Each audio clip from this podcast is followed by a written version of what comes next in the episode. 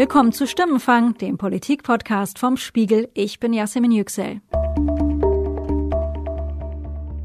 Die Corona-Pandemie hat ja aktuell ein Ventil geöffnet für die Wut von einigen auf die Politik der Bundesregierung. Was die da oben machen? Katastrophe! Weg mit dieser BRD! Merkel muss weg! Merkel muss weg! Und vor genau zehn Jahren, im Oktober 2010, hat mein Kollege Dirk Kurbioweit im Spiegel zum ersten Mal vom Wutbürger geschrieben und den Begriff mit seinem Text überhaupt in die Welt gesetzt. Eine neue Gestalt macht sich wichtig in der deutschen Gesellschaft. Das ist der Wutbürger. Er bricht mit der bürgerlichen Tradition, dass zur politischen Mitte auch eine innere Mitte gehört, also Gelassenheit, Kontenance. Der Wutbürger buht, schreit, hasst. Er ist konservativ, wohlhabend und nicht mehr jung. Früher war er staatstragend, jetzt ist er zutiefst empört über die Politiker. Damals ging es bei den wütenden Protesten um Stuttgart 21. Heute geht es um Corona, um Geflüchtete, die Euro-Rettungspolitik oder die vermeintlich notwendige Rettung des Abendlandes. Die Anlässe ändern sich also, aber die Wut bleibt. Und darum fragen wir in dieser Folge, hat Deutschland, hat die deutsche Politik inzwischen eigentlich einen Weg gefunden, mit dieser Wut umzugehen? Darüber darf ich heute sprechen und passenderweise mit Dirk Kurbioweit, also dem Kollegen, der den Begriff Wutbürger erstmals benutzt hat. Hallo Dirk, ich freue mich, dass du da bist. Ja, hallo, freue mich auch. Dirk, lass uns mal zu dem Ursprung der Geschichte zurückgehen, also zu dem Moment, ähm, in dem du erstmals dieses Wort Wutbürger in einem deiner Texte im Oktober 2010 benutzt hast. Was war Deutschland damals für ein Land? Was hat die Menschen, einige Menschen damals so wütend gemacht? Erstmal war es ja ein ganz stilles Land. Es war sozusagen das Merkelsche äh, Biedermeier in voller Entfaltung. Es gab kaum noch Konflikte und es herrschte doch eine, eine große Ruhe und das war ja auch ihr Ziel, letzten Endes die Leute zu besänftigen, zu beruhigen. Liebe Mitbürgerinnen und Mitbürger, ich wünsche Ihnen und Ihren Familien für das neue Jahr 2010 Gesundheit und Zufriedenheit. Und so gingen wir in dieses Jahr eigentlich mit einer Stimmung, es wird nicht viel passieren. Bereits zum fünften Mal darf ich Ihnen diesen Wunsch an einem Silvesterabend übermitteln. Wir sind so halb eingeschläfert, wunschgemäß, äh, nach dem Wunsch unserer Bundeskanzlerin. Und dann ähm, wurden diese Proteste in Stuttgart gegen den Bahnhof, gegen das Bahnhofsprojekt äh, Stuttgart 21 immer heftiger.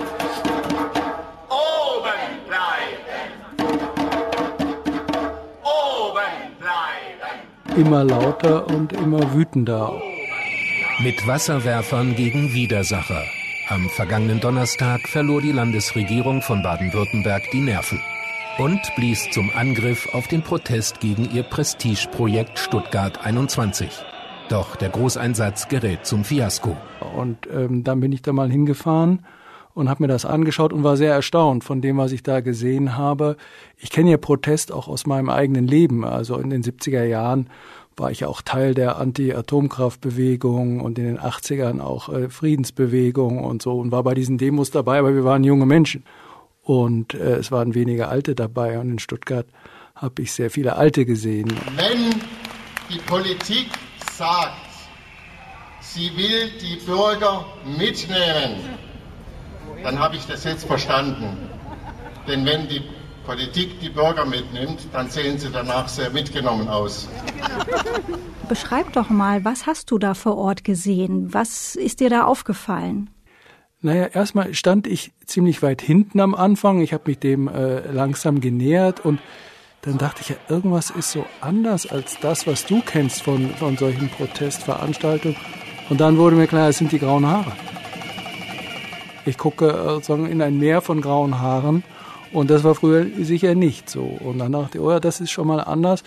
Und dann sozusagen die Wut, die ich in den Gesichtern gesehen habe, als ich mich dann äh, weiter vorgearbeitet hatte, da dachte ich auch, was ist eigentlich passiert, dass ein Bahnhof in meinen Augen ja damals eine gute Sache, äh, Schienenverkehr, umweltfreundlich, dass ein Bahnhof so viel Wut entfachen kann. Und ja, da fing ich an, darüber nachzudenken, was könnte passiert sein. Und dann Auslöser für den Essay war dann aber auch, dass ich etwas gelesen habe, damals in der Süddeutschen Zeitung. Thilo Sarrazin hatte gerade sein Buch veröffentlicht mit Thesen, die, die doch äh, auch zum Teil äh, fremdenfeindlich wirkten. Und eben zum Teil äh, sogar antisemitisch, obwohl er das ja immer bestritten hat. Auf einer Veranstaltung des Literaturhauses München referiert er vor dem Bildungsbürgertum. Der Saal ist brechend voll und voll auf seiner Seite. Wenn wir Deutschen so weitermachen, dann leben hier eben, eben, eben in also 100 Jahren der Zuwanderer. Und in diesem Sinne schafft sich Deutschland ab. Und da war eine Veranstaltung und da wurde er kritisch befragt und da hatte die Süddeutsche eben berichtet, wie wütend bürgerliche Zuhörer auf diese kritischen Fragen an Sarrazin reagiert hatten. Der gestrige Abend sollte sachlich bleiben. Doch die beiden renommierten Sachbuchautoren, die mit Sarrazin diskutieren, haben es schwer beim Publikum.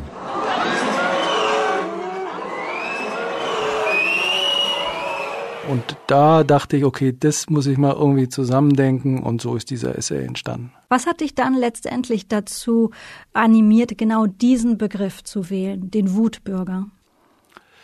Ja, das war ehrlich gesagt so, dass er erst gar nicht da drin stand in dem Text. Also es ging um die Wut, äh, das war schon das Thema, aber er stand nicht da drin und äh, ich musste eine Überschrift finden, als der Text fertig war. Und dann habe ich da lange überlegt und dann schreibt man ja sowas auf und verwirft und irgendwann stand da Wutbürger. Und dann dachte ich, wow, ja, das ist eigentlich ein gutes Wort, in dem ich nach meinem Geschmack irgendwie gut äh, zusammengefasst hatte, was da drin steht. Und so ist, äh, bin ich auf dieses Wort gekommen. Ja. Und das Wort hat in Deutschland Geschichte gemacht. Übrigens, ich habe es nochmal nachgeschaut. Im Dezember 2010, also wenige Monate nach dem Erscheinen deines Essays, hat die Deutsche Gesellschaft für Sprache den Wutbürger, also diese Vokabel, auch zum Wort des Jahres gemacht. Die Tagesschau hat damals darüber berichtet. Wutbürger stehe besonders prägnant für die Empörung in der Bevölkerung, wenn politische Entscheidungen über ihren Kopf hinweg getroffen würden. Auf Platz zwei landete der Begriff Stuttgart 21. Platz drei belegt das Sarrazin-Gen. Dirk, ich will dem Verlauf unseres Gesprächs nicht vorgreifen, aber ich werde dich definitiv nachher noch fragen, ob du eigentlich heute diesen Begriff so nochmal wählen würdest. Ich ja, du schaust. Ich fang, fang schon mal an, darüber nachzudenken. Ja. Was war der Gegenstand dieser Wut? Wogegen hat sich die Wut dieser Menschen, die du dort beobachtet hast, im Herbst 2010 gerichtet? Ich glaube, dass es schon verschieden war an beiden Orten. In Stuttgart würde ich sagen, war es Ohnmacht, äh, dass die Leute das Gefühl hatten, sie waren nicht einbezogen in die Entscheidung äh, für dieses äh, Bahnprojekt. Das konnte ich äh, zum Teil auch, auch verstehen. Nicht den Ausdruck, diese äh, Wutausbrüche, das konnte ich nicht gut verstehen.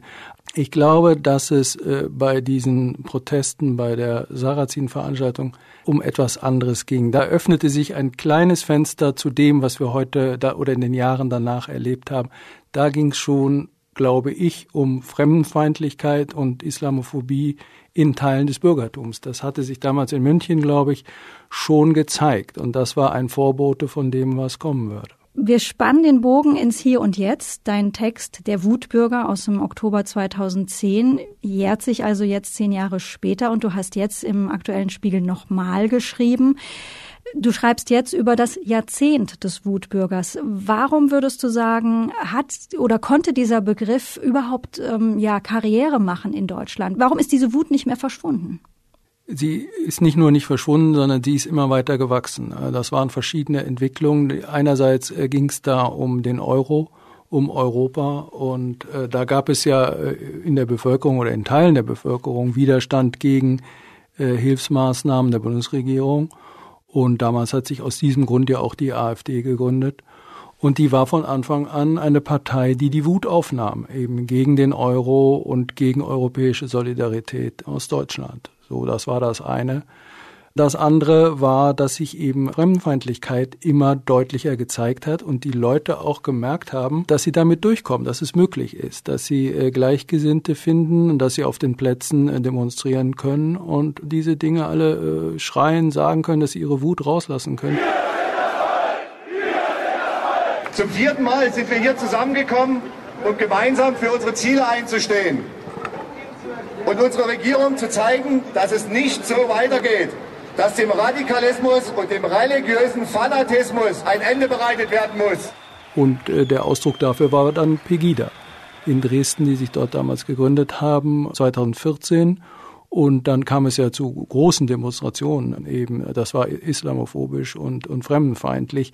Ich glaube, generell das Gefühl, das dem immer zugrunde liegt, ist am Ende die Ohnmacht. Und Ohnmacht macht halt wütend. Und das kann ich in gewisser Weise nachvollziehen, aber es sind halt doch grauenhafte Irrtümer, wenn sich das in, in Richtung Fremdenfeindlichkeit kanalisiert. Was würdest du denn sagen, wie beeinflusst die momentane, die aktuelle Corona-Situation diese Wut? Wie wirkt sich Corona gerade auf die Wütenden aus? Ja, wir sehen da wieder ähnliche Effekte, äh, dass Entscheidungen getroffen werden, die ja jetzt auch tatsächlich mal tief in das Leben der Menschen eingreifen, äh, beim, beim sogenannten Lockdown, aber auch bei der Maskenpflicht und ähnlichem. Und da haben wir wieder ein Teil, ein kleiner Teil der Bevölkerung das Gefühl, das wird über unsere Köpfe hinweg entschieden. Wir sind nicht daran beteiligt. Es ist zu unserem Schaden. Und äh, da ist dann neuerlich die Wut ausgebrochen. Äh, wir haben das hier in Berlin erlebt. Punkt 19 Uhr durchbrechen Demonstranten die Absperrung vor dem Reichstag und versuchen das Gebäude bzw. eine Treppe zu stürmen. Gefeiert wird, als stünde der Endsieg über die Demokratie kurz bevor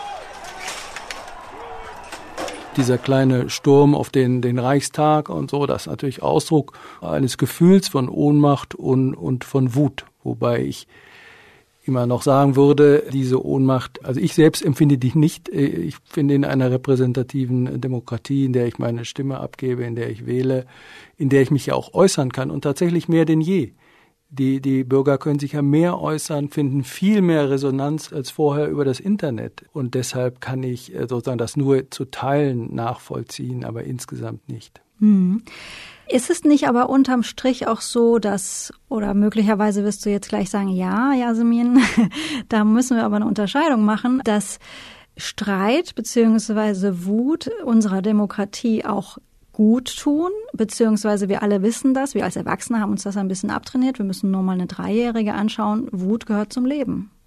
Ja, Jasmin, aber äh, da müssen wir tatsächlich eine Unterscheidung machen. Es ist ja geradezu so, dass die, äh, die Demokratie ist ja das System, das den Streit braucht. Äh, das auf Streit angelegt ist, in dem eben die Freiheit, äh, sich zu äußern, dort, dort gilt und, und wertgeschätzt wird. Und dann bilden sich natürlich verschiedene Gruppen in einer Gesellschaft. Es gibt, äh, alles ist umstritten. Es gibt ganz wenige Themen, bei denen sich alle einig sind. Also, und da man es in der Demokratie aus, äh, austrägt bis zu einer Entscheidung, muss halt gestritten werden. So, und das ist das Gute an der Demokratie.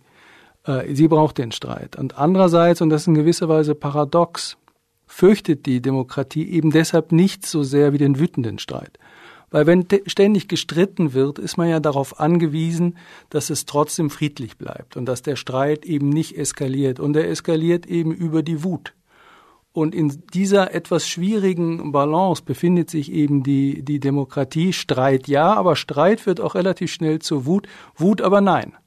So, und da wirken halt so Kräfte miteinander und gegeneinander, die eine Demokratie relativ prekär machen in dieser Hinsicht und die Wut deshalb zur, finde ich, größten Herausforderung für demokratische Staaten macht. Könnte es also darum sein, dass nun ist die aktuelle Bundeskanzlerin ja bekanntermaßen schon einige Jahre im Amt, ähm, dass ihre Regierungen durch ein über die Maßen ausgeprägtes Harmoniebedürfnis möglicherweise dazu beigetragen haben, dass wir zu wenig gestritten haben?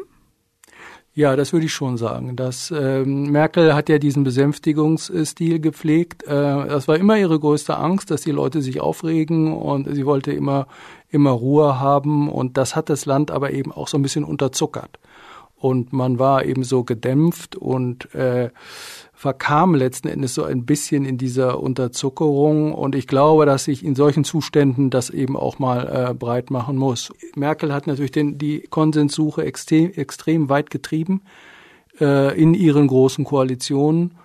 Und dadurch, dass sie niemandem wehtun wollte mit ihren äh, Maßnahmen, kam vielleicht bei manchen auch so das Gefühl auf, ja gar nicht in einer richtigen Demokratie zu leben, weil einfach zu wenig gestritten wird und zum Gefühl der Demokratie gehört eben tatsächlich auch der Streit und dieses Gefühl hatten wir nicht mehr so richtig und daraus haben dann manche eben den Schluss gezogen, äh, sozusagen, wir leben in einer Diktatur, was wir ja jetzt wieder haben, äh, diesen Vorwurf, äh, sozusagen die Corona-Diktatur. Ich halte das für Blödsinn. Wir leben nicht in einer Diktatur.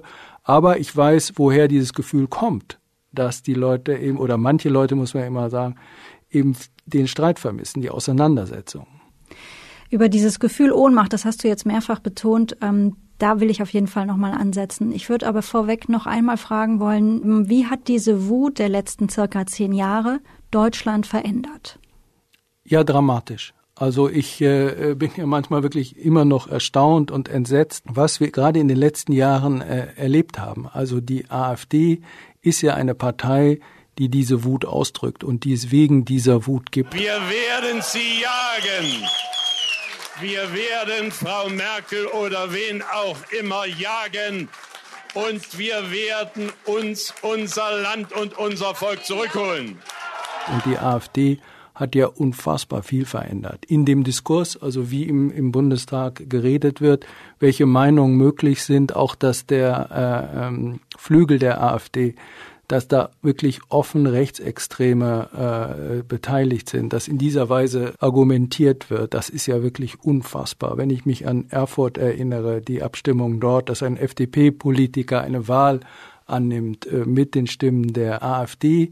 Also das hätte ich ja wirklich vor zehn Jahren, als ich diesen Essay geschrieben habe, mir niemals ausmalen können, dass Wut so weit führt in diesem Land. Und insofern hat es einfach wirklich sehr, sehr viel verändert. Dramatische Veränderung im Land beschreibst du also.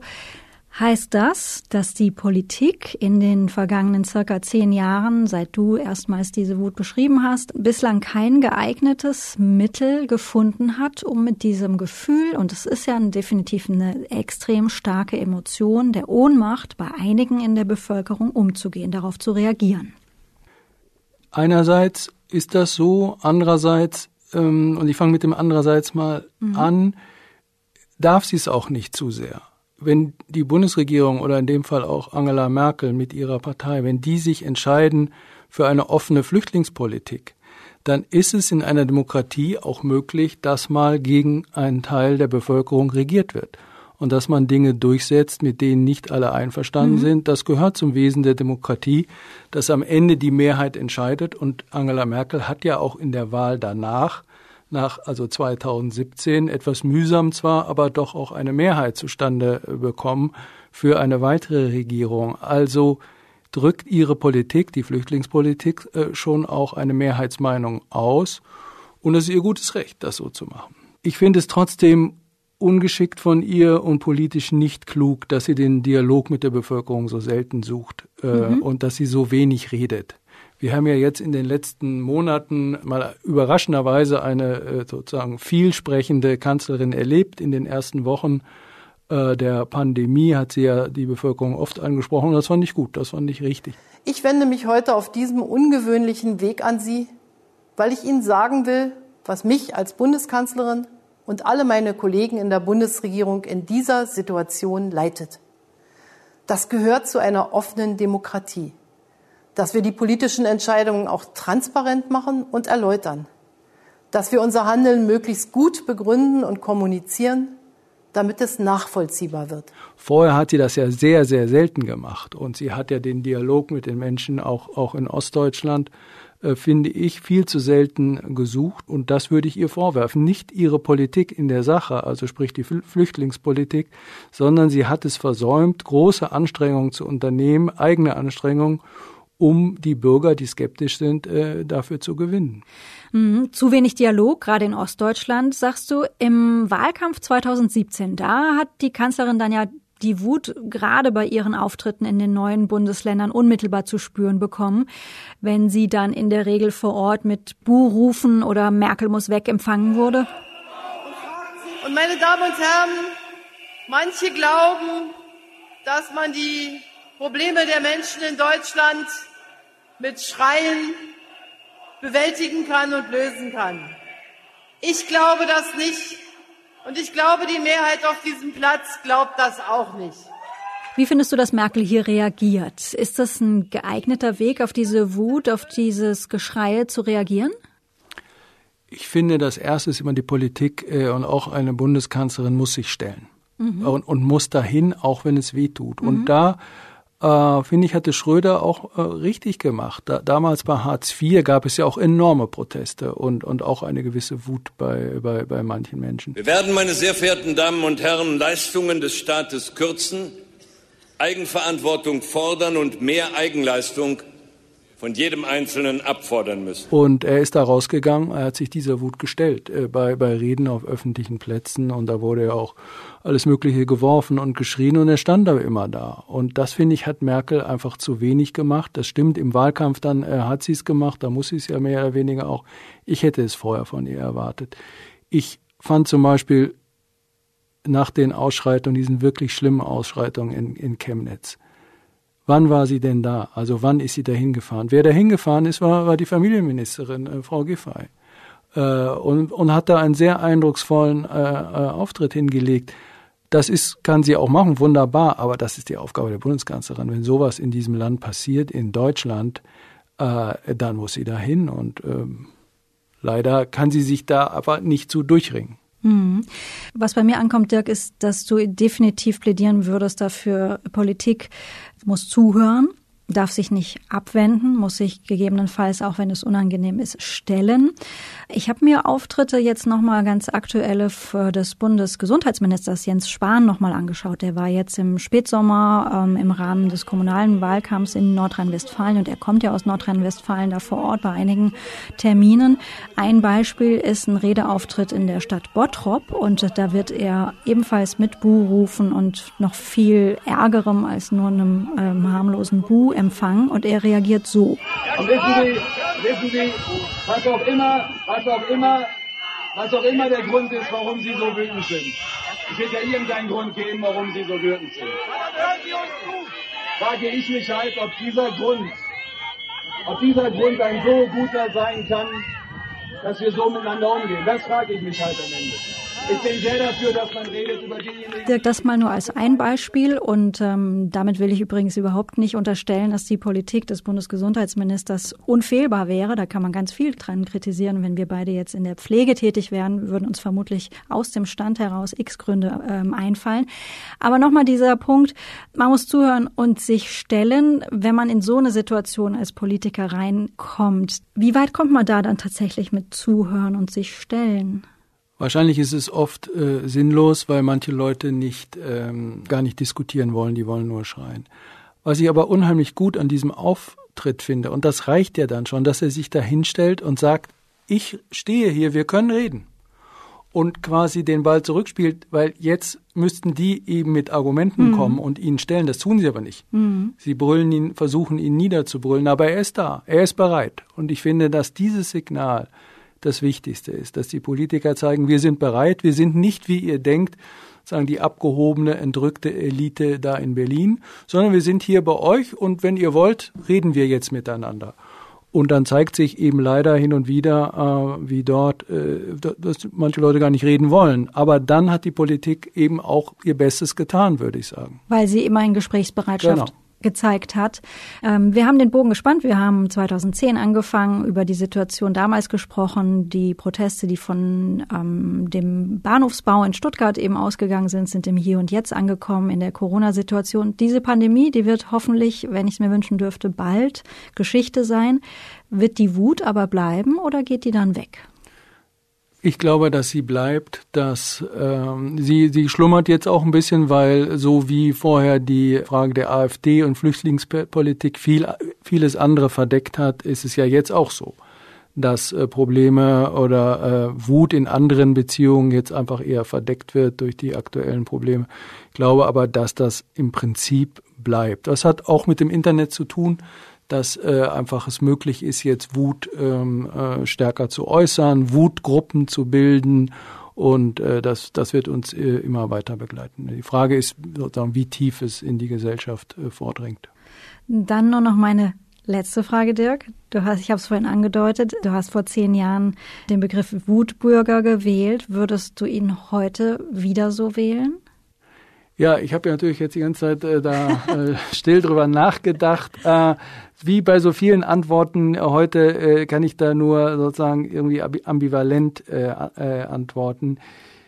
Tatsächlich finde ich, dass das Wort einerseits ganz gut ist, weil es etwas sehr kurz beschreibt. Mhm. Und äh, ich lese es ja sehr oft und, und gerade natürlich in Überschriften äh, so, weil es, so man liest das Wort und weiß sofort, was Mhm. gemeint ist, hat ein Bild vor Augen und ähm, das ist ja oft auch ganz gut, um sich zu verständigen, dass man äh, sozusagen über gemeinsame Begriffe äh, äh, verfügt. Das ähm, finde ich gut. Ich kann aber jetzt nicht äh, übersehen, dass dieses Wort auch in gewisser Weise Teil des Problems ist, weil das, was es da bezeichnet, ist natürlich auch irgendwo, äh, liegt da auch eine gewisse Abwertung drin in dem Wort. Ich finde es jetzt nicht so schlimm wie Covidiot oder so. Der Idiot ist ja noch was anderes als der Wutbürger und gleichwohl, ja, also bin ich einerseits denke ich, ja, das sozusagen passt und andererseits denke ich, ja, dass ich, ich selbst würde es wahrscheinlich in einer Debatte oder Diskussion mit Bürgern äh, nicht verwenden. Vielen Dank, Dirk, für das Gespräch, für deine Perspektiven, deine Einsichten. Bis bald. Ja, danke auch. Bis bald.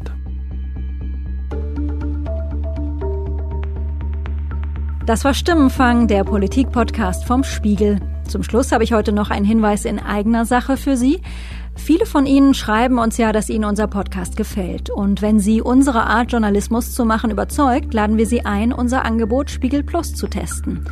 Mit Spiegel Plus erhalten Sie Zugang zu allen Artikeln auf spiegel.de und Sie bekommen außerdem die digitale Ausgabe des gedruckten Spiegel jeden Freitag schon ab 13 Uhr, bevor das Heft am Samstag am Kiosk liegt. Mehr Informationen zu Spiegel Plus finden Sie unter www.spiegel.de slash Abo. Feedback und Themenvorschläge zu unserem Stimmenfang-Podcast können Sie uns wie immer per Mail schicken an stimmenfang.spiegel.de oder Sie hinterlassen uns eine Mailbox-Nachricht oder schicken eine WhatsApp an die Nummer 040 380 80400. Wir freuen uns, von Ihnen zu hören. Die nächste Stimmfang-Folge gibt's wie immer kommenden Donnerstag auf spiegel.de, auf Spotify, bei Apple Podcasts und in allen üblichen Podcast-Apps. Ich bin Yasemin Yüksel und bei der Produktion wurde ich diese Woche unterstützt von Philipp Fackler, Charlotte Meyer-Hamme, Johannes Kückens, Matthias Streitz und natürlich Sandra Sperber. Unsere Stimmenfangmusik kommt von Davide Russo.